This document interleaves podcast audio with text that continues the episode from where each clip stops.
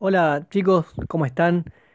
Bienvenidos de nuevo a un nuevo episodio de Teología para Millennials, donde vamos a seguir leyendo la carta de Pablo a los romanos, ahora el capítulo 6, en el que Pablo enfrenta un problema que sigue estando presente en el cristianismo actualmente. Pablo acaba de explicar que la ley no nos puede justificar, nosotros no tenemos la capacidad de vivir de acuerdo a la ley, por lo tanto nuestra esperanza está en confiar en Jesús y en lo que Él hizo por nosotros. Y algunos entendieron mal y dijeron, bueno, ya que no podemos vivir de acuerdo a la ley de Dios y nuestras obras no nos justifican, bueno, entonces podemos vivir como querramos. Aún más, si vivimos en pecado, vamos a hacer destacar la gracia de Dios.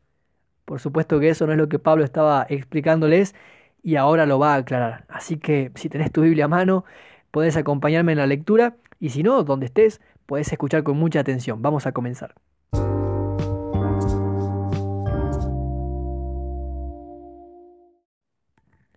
¿Qué concluiremos? ¿Vamos a persistir en el pecado para que la gracia abunde? De ninguna manera. Nosotros, que hemos muerto al pecado, ¿cómo podemos seguir viviendo en él? ¿Acaso no saben ustedes que todos los que fuimos bautizados para unirnos con Cristo Jesús, en realidad fuimos bautizados para participar en su muerte? Por tanto, mediante el bautismo fuimos sepultados con Él en su muerte, a fin de que, así como Cristo resucitó por el poder del Padre, también nosotros llevemos una vida nueva. En efecto, si hemos estado unidos con Él en su muerte, sin duda también estaremos unidos con Él en su resurrección.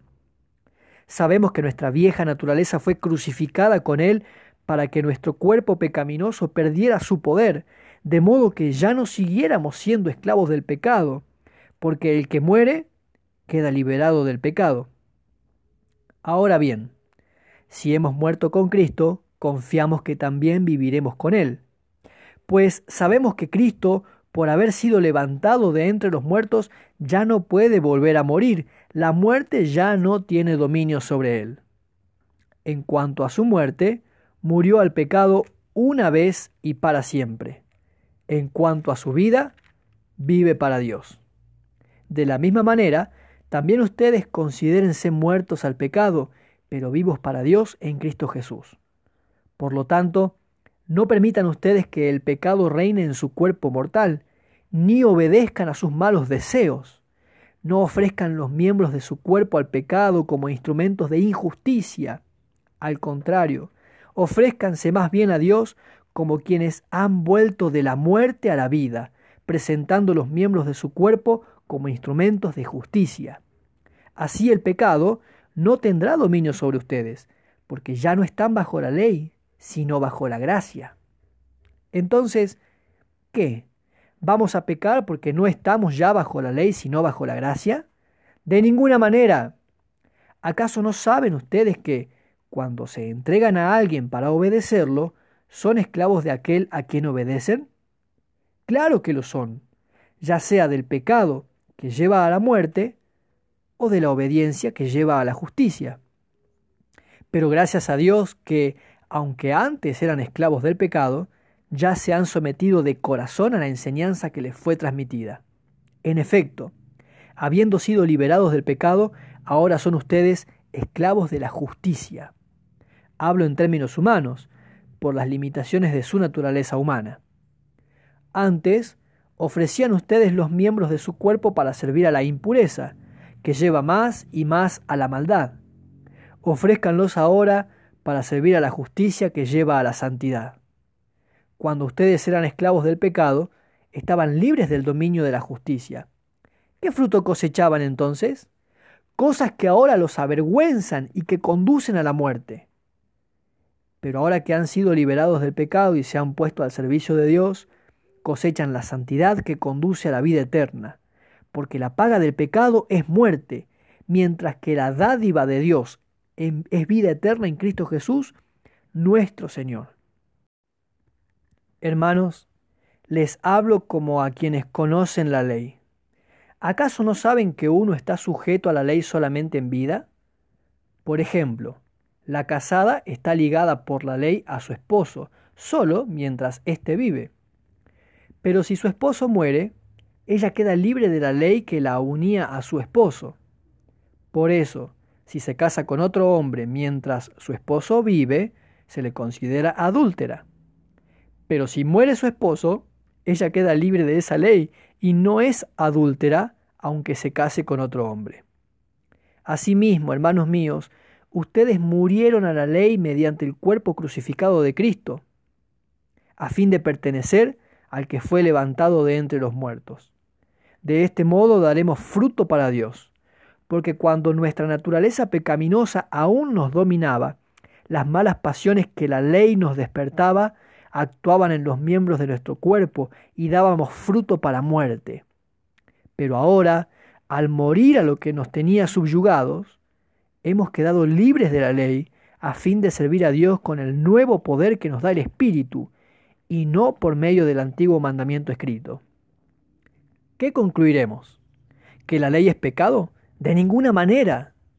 Sin embargo, si no fuera por la ley, no me habría dado cuenta de lo que es el pecado. Por ejemplo, nunca habría sabido yo lo que es codiciar si la ley no hubiera dicho no codicies. Pero el pecado, aprovechando la oportunidad que le proporcionó el mandamiento, despertó en mí toda clase de codicia. Porque aparte de la ley, el pecado está muerto. En otro tiempo, yo tenía vida aparte de la ley, pero cuando vino el mandamiento, cobró vida el pecado y yo morí se me hizo evidente que el mismo mandamiento que debía haberme dado vida me llevó a la muerte, porque el pecado se aprovechó del mandamiento, me engañó y por medio de él me mató. Concluimos, pues, que la ley es santa y que el mandamiento es santo, justo y bueno. Pero entonces, ¿lo que es bueno se convirtió en muerte para mí? De ninguna manera. Más bien, fue el pecado lo que, valiéndose de lo bueno, me produjo la muerte. Ocurrió así para que el pecado se manifestara claramente, o sea, para que mediante el mandamiento se demostrara lo extremadamente malo que es el pecado. Sabemos, en efecto, que la ley es espiritual, pero yo soy meramente humano y estoy vendido como esclavo al pecado. No entiendo lo que me pasa, pues no hago lo que quiero, sino lo que aborrezco.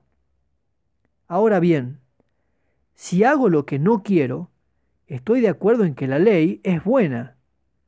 Pero en ese caso ya no soy yo quien lo lleva a cabo, sino el pecado que habita en mí. Yo sé que en mí, es decir, en mi naturaleza pecaminosa, nada bueno habita.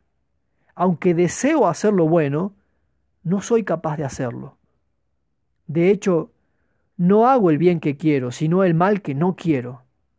Y si hago lo que no quiero, ya no soy yo quien lo hace, sino el pecado que habita en mí. Así que descubro esta ley, que cuando quiero hacer el bien, me acompaña el mal.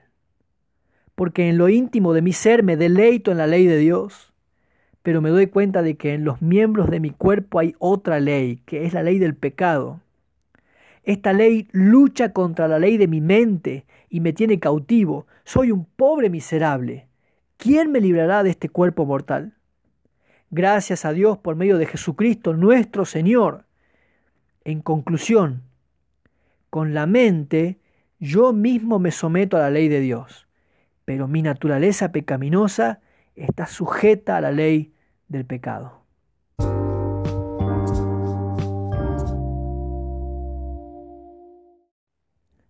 Muy bien amigos, acabamos de leer Romanos capítulo 6 y capítulo 7. Les recuerdo que yo estoy usando nueva versión internacional, es una traducción más moderna de la Biblia. Puedes eh, acompañarnos en la lectura de la palabra de Dios en la versión que tengas. Y mm, saben que acá Pablo está hablando de algo que es con lo que la mayoría de nosotros luchamos. Como dijimos al principio, algunos creyentes entendieron que como la salvación es por gracia mediante la fe, ¿Se puede dedicar el cristiano al pecado? De todas formas no depende de eso. Sin embargo, Pablo deja muy claro, no se trata de esto, sino de honrar a Dios por la salvación que Él nos ofrece, viviendo de una manera que le agrade. Sin embargo, tenemos que recordar siempre que nuestra salvación no depende de nuestra justicia porque nunca vamos a alcanzar a vivir de la forma que merezca la salvación.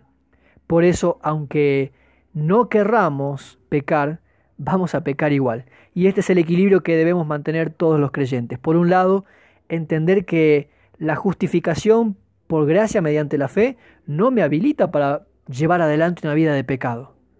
Pero al mismo tiempo, tiene que darme paz y consuelo de saber que aunque yo no quiero pecar, voy a pecar igual.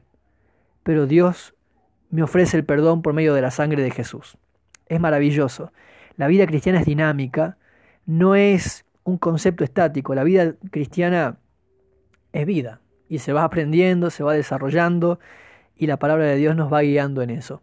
Espero que puedas atesorar en tu corazón y en tu espíritu la preciosa palabra del Señor. Como siempre te digo, te invito a que nos escribas para hacernos llegar tus comentarios, preguntas, si querés saber de algún tema que surja de la carta a los romanos u otro tema que quieras saber, podés escribirnos eh, en Facebook, Lucas Torres, en Instagram también. Podés pasar y revisar nuestro blog, teologiamil.blogspot.com.ar. Dejarnos ahí mismo tu comentario también para que podamos escribir algún artículo sobre algo que te interese. Gracias por estar, por acompañarnos. Te invitamos a compartir este podcast con alguien que creas que puede, a quien puede serle de bendición, ayudarlo y esperamos también encontrarte en el próximo programa. Que tengas una jornada bendecida. Chau, chau.